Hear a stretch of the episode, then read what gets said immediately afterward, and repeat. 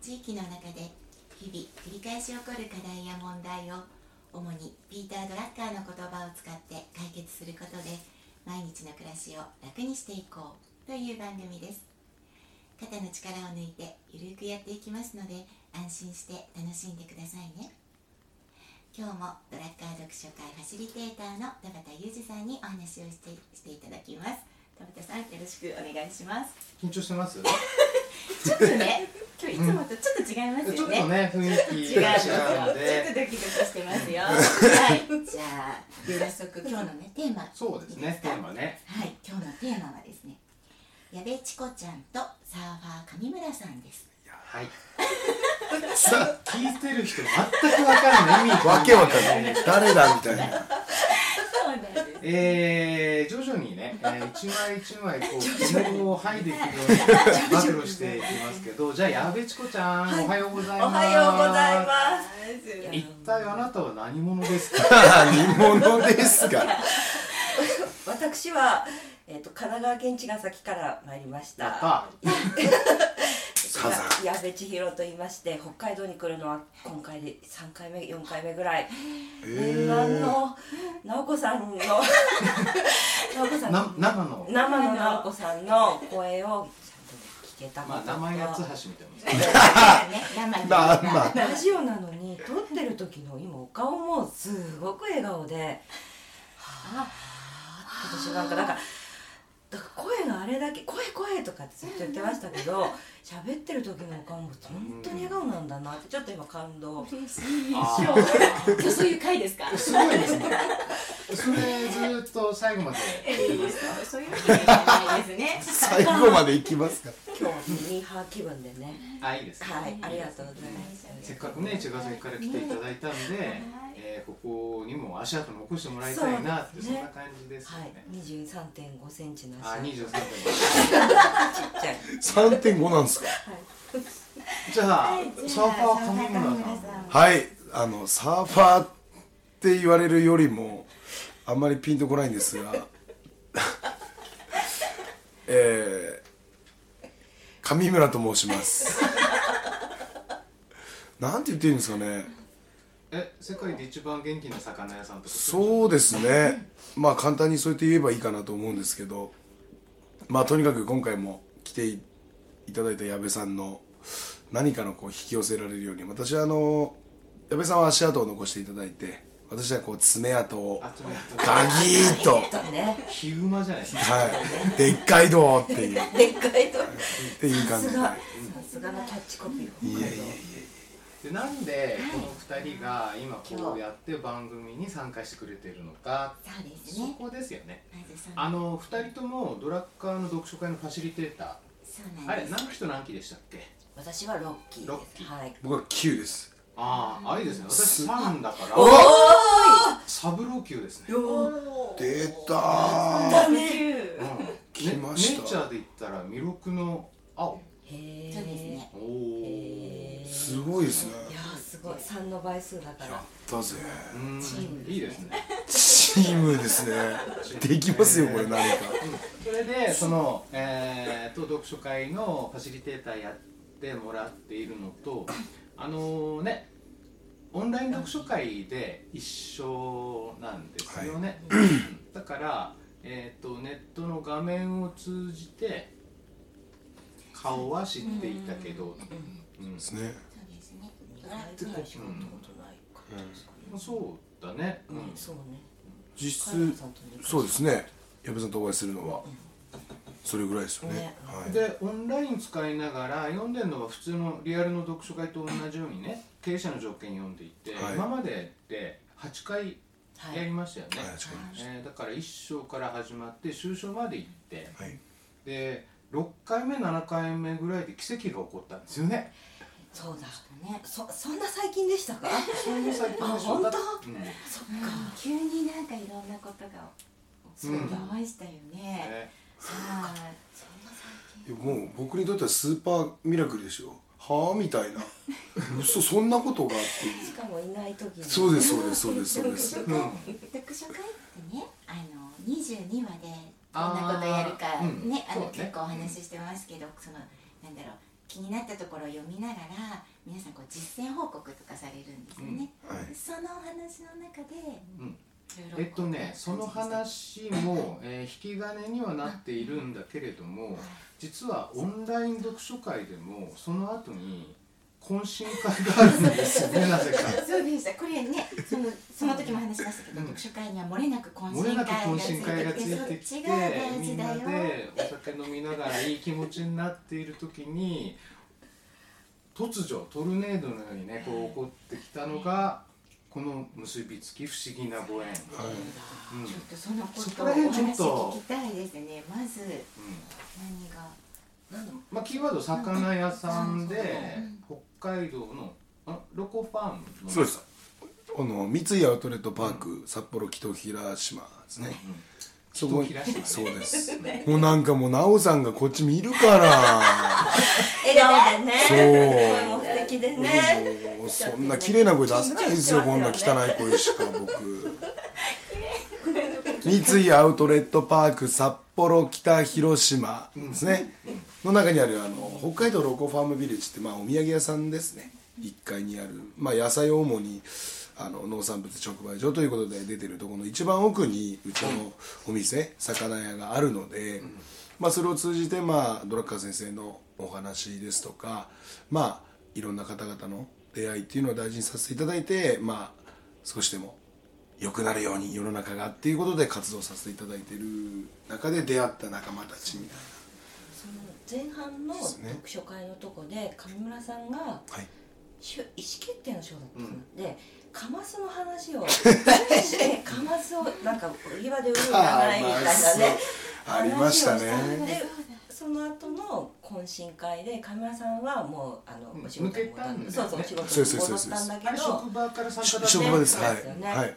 そうした時にあああの私は、えっと、茅ヶ崎の雄三通りっていうあの加山雄三さんが生まれたあの成果がある通りで、まあ、仕事をしてるんですけど、うんその雄三通りに、まあ、茅ヶ崎で一番じゃないかっていうぐらいすんごい元気のいい魚屋さんがいてでその方にも個人的にもすごいお世話になってるのを、懇親会で「ああ!」ってなんすごい魚屋が私の茅ヶ崎にもいた でその、まあ、魚屋さんは私よりちょっと年上のあのあの魚拓さんっていうところ。の魚拓さん。はいあの魚拓魚に、えっと拓食卓の拓って書いて魚拓の浅見拓也さんっていう社長さんなんですけど、が上村さんにまあ雰囲気が似てるっていうかそのこう声がわーってすごく大きくて「魚美味しいよ」ってみんなに言ってくれるところとかすんなんか似てるっていうかなんなんなんか似てるかも。ね。ね。まるで兄弟のそうそうそうそう。まあ異母兄弟なのかそう異母兄弟なんだわかんないけど。そう同類だみたいな、同じものを感じたんでしょ？そうそうエネルギーとかうん。元気さとか、うんうんね。それで2人が出会っ実際にね出会ったら、面白い。なんかこと起こるよ面白いじゃないの？みたいな。ことが上村さん不在の中で 勝手にもうどんどんどんどんそうそうどんどん進んでいって。どんどん進んでいって。名前までついちゃいまそうしたよね。そうそうプロジェクトの兄弟船。兄弟船プロジェクもう勝手に兄弟になっちゃった ね、それで次の日の昼間にあのオンラインのねテレビ電話で浅見さんを紹介するから、貝村さんとちょっと話して、うん。出会ってもらおう次の日だった。次の日でしたね。いや何しろね行動が早い。みんな、うん、素直だしすぐやる、まあ、成功する条件ですよね。素直なこととすぐやる、うん、だってその後ねあまり間を置かないで行ったんですよ。ちょっとびっくりしましたあれはびっくりした。次の日もすぐ電話来たんですようんうんうん。え？っと思って。で画面通してパッと出てきて矢部さんじゃないなんか男性が来て「え誰だ?」みたいな「いや実は」で後ろに矢部さんがいて。で そういう感じで。え茅ヶ崎のあの魚拓の浅見と申しますってことで「ああこちらこそ」みたいな「いきなりすいません」みたいな。でいろいろそこでお話しさせていただいてその中でも僕、まあ、それこそまあ、ドラッカー先生の言葉を借りるとまあ強みのお話じゃないですけど、じゃあ自分のいいところはっていうところで、まあ、思うにその行動力だったりとか、まあ、直感で思ったことで動くっていうのがあるので、もうその画面上で「行きます」と。そうそう、ね、「茅ヶ崎行きます」と。僕が行きますわ「僕は先に行きます」と。これも何かのあれなのでっていうことでえ六先々週ぐらいですよね。そうですね。そのテレビ電話の時もあの茅ヶ崎今しらすがねあのいっぱいいい時期なんですけど5月末までが釜揚げとかの一番美味しい時期だよみたいなことを言ってらっしゃるんですね。浅見さんも言ってたので、はい。5月末までが一番美味しいからとかって言ってたら、5月の最後の週に突如ね。はい。行きました茅ヶ崎。行っちゃったんですね。行きました。めちゃくちゃいいとこでしたよ。茅ヶ崎行くのは今回初めてだったの。もうまるっきり初めてです。まるっきり初めてはい。ねまあそういうお魚の関係でお話とかで、まあ、東京ですとか、九州ですとかっていうお話は結構言ってあったんですけど茅ヶ崎っていう地名、ただサザンオールスターズのイメージがないので、加山雄三っていうの初めて聞きましたしでもイコール海その愛みたいな。その愛その愛。持ってるわだからそういうのがあって行ったんですけどで駅の改札降りて矢部さんいらっしゃってもう雰囲気がもう烏帽子です ね。エボシね。はい。いやそれで、まあ、実際魚達さん行ってお会いしたんですけど、まあ、初めてっていう気もその浅見さんとしなくてですね。もうなんかあたかも昔から知ってたようなそれこそ兄弟みたいな感じでお会いして今日もちょっとこう浅見スタイルなんですけど。ねああそうなんだ。はいこういう感じだったんですよ。そう帽子ですよね。キャップ向き逆でそうこういう感じで「そうそうおいおいっす」みたいな感じなんですよあの聞いてる人全くわかんない。すいません。すいません。スポーティーな。浅見さんはあのキャップをかぶってで、えー、と T シャツに、まあ、ちょっとスウェットみたいな感じだったりするんですけどね。その日着てた T シャツもラーメン立つっていう茅ヶ崎で 有名なラーメン屋さんの T シャツをもらったからあの着てる魚屋じゃないそうそうですラーメン屋だからだから地域をすごく盛り上げる方なので私たちもその商店会のね活動とかでも中心的な役割をされていたりとか。そういう意味では、えー、と自分のその得意な分野を生かして、まあ、魚屋というね、えー分野を生かしてそして、えー、と全体を盛り上げる地域を盛り上げていく元気にしていくっていうそういったところもやっぱり醸し出されている雰囲気が似てるのかもしれないね。そうかもしれないですね。うん。みんなをそのね、こう掛け声でね。だって。魚屋さんって言ってもねやっぱり単にその新鮮で、まあ、取れた魚をそのまま売ればいいってことじゃなくって、はい。そこを売る時にね知識が必要じゃないですか。そうですね。この魚をどう調理すればいいんだとかあーどういうその、うん食べ方とか、そういったことを気使ってるんでしょ？いやそうですね。僕は結構今田畑さんおっしゃったようにうそのものに対してやっぱりお客さんがどう考えるか、その背景を、その現実を見ちゃうんですけど、いやそんなに量いらないよなとかじゃあこれはどうやって食べ方をこういうこともあるけどどういうふうにしたらもっと美味しく食べれるのかとか,、だ結局長く使いたいわけなんで美味しく食べれるように、そしたら保存方法はこうですよとか、意外とこれ干してるけど煮つけたらすごい美味しいです。よとかっていうことをやっぱりそうだよね、はい。い、ろんな工夫されていてその、えー魚屋さんならではのおお店で、えーリアルにお客さんと接しているからこそのね知恵みたいなの、ありますね。だから魚を売っているんだけれども実はお客さんの紅葉を売ってるんだよね。あ満足売ってる嬉しいな。お客さんは確かに美味しい魚美味しい魚を求めていくんだけどもでも上村君の、えー知識知恵、えーみたいな、まあ、人柄もあるけどねそこに接することに価値見出してんじゃないかな、あー嬉しいですね。ぶっちゃ。け場所ねあんまり便利のいい場所じゃない。でも正直言ってど不利ですよね。本当度がつくぐらい不利なので。すごかったです。そうですね。初めてお店にね、行ったうんんですけど、それでもそのお客さんを引き寄せる力とかね、それこそカメラさんじゃないスタッフさんに私は魚を買ったんですけど、うん。すっごく丁寧にうんこれはこうして、この凍ったまんま冷凍のまんまうん。調理をしてくださいって、うん。こっちから焼いてでなんかタオルをかけると蒸し焼きっぽくなるけど蒸し焼きっぽくしたくないんだったらタオルはいらないよとか、そんな風に自分の地元のスーパーの中の魚屋さんに説明をしてもらったことは一度もないですね、うん。ちょっとだからうわーって思いました。みんなできるんだろうな。みんなできるだとだからね上村君のところのいいところはスタッフさん一人一人をね上村君がちゃんと観察して 強みをね見つけるんですよ。そしてそれを引き出してであなたはこういうその フロントに出るのが得意でなのであなたは前に出てくださいとかそういった采配もしてねあ要はお客さんにどうやったら喜んでもらえるかっていうことを前面に考えはあ。あさみさんも同じこと言ってたね。兄弟だな。あさみさんもそれこそ会った時にお客さんにどうやったら喜んでもらえるかってことでてる、大田区さんうん。をやってるって言ってたよね。言ってましたね。だからえっ、とね、まあ、確かにねお店やってるから売り上げは大事なんだよね。売り上げ大事だし利益も大事なんだけどそれの前にねやっぱりお客さんに満足してもらってえここのお店にはこれだけのお金払ってもいいんだっていうふうに思ってもらう、うん。そうするとね売り上げは後からついてくるんだよね。そうですね。まさに本当ドラッカー先生のうん。いうことであ一応ねこの番組知らなかったかもしれないけど ドラッカーさんの話をする番組が。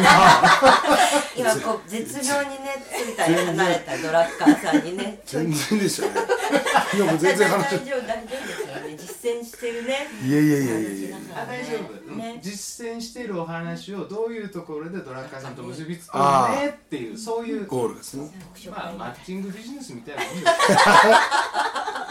なるほど確かにですね。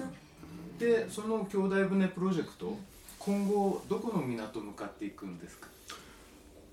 一応あのーお話ししたのはやっぱ茅ヶ崎のそのさっき言ったしらすってすごい美味しくて実は茅ヶ崎産のしらすって私聞いたことなかったんです北海道で。であの浅見さんにお尋ねすると北海道まあ要は島国ですけど北海道に卸してるところないらしいです。卸してるところでまあ流通経路というのが、まあそもそもないと、で茅ヶ崎もその地元愛が強い中もっとブランディングして、いいものをもっと全国に届けたいっていう思いもあったので、その茅ヶ崎のしらすをまあ具体的に言うとそのうちのお店で扱いたいと、でその時にお話ししていただいたのはじゃあ、えー10月11月とかでもしかしたら、えーその茅ヶ崎の方で北海道店、私が、えーうちの自慢のものを持ってって茅ヶ崎のお客様に食べていただけるようななんかこうやってみようかっていうお話をいただいたりとかですげえなみたいな。なんか今後の展開がむっちゃ楽しみだね。あのドラッカーでねはい。言うとイノベーションってあるじゃないですか。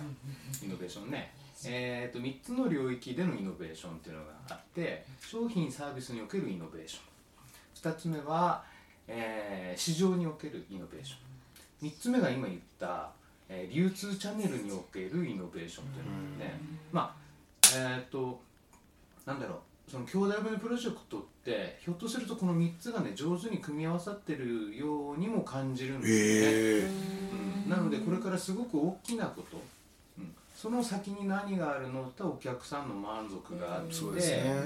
でなんかすごいことが起きるんじゃないかな、でその茅ヶ崎のしらすは、えーロコファームの奥の北の漁師ラオスに行けば、はい。そうですいねつか食べられるかもしれないでしょ、はい。だって北海道でそこしか食べられないね。ないと思います。うん。一匹がすっごく大きいんですよ。色が透き通ってんですよ。ねどす黒くないんですよね鮮度が本当に。いいでどんどんどんどんこうやってね話が盛り上がってきてお客さんも、まあ、聞いてくれてる人も今引き込まれてるんだけど時間が来ました。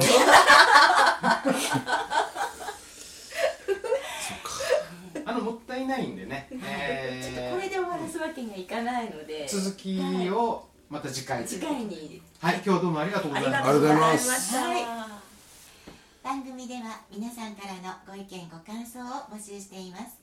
解決したい課題や問題も大歓迎です。メールアドレス赤い本 .company.gmail.com akaihon.company アットマーク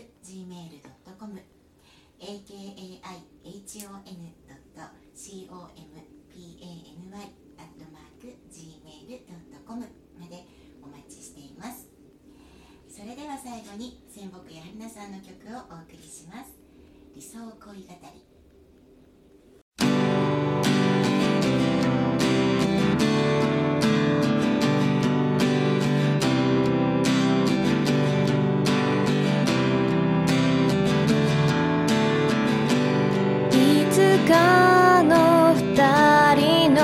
道を今こうして歩いている。いくつもの時を越え今こうして手をつなぐ。晴れ渡った日に見つめたその目眩しくて乱れなかった。つまらないこと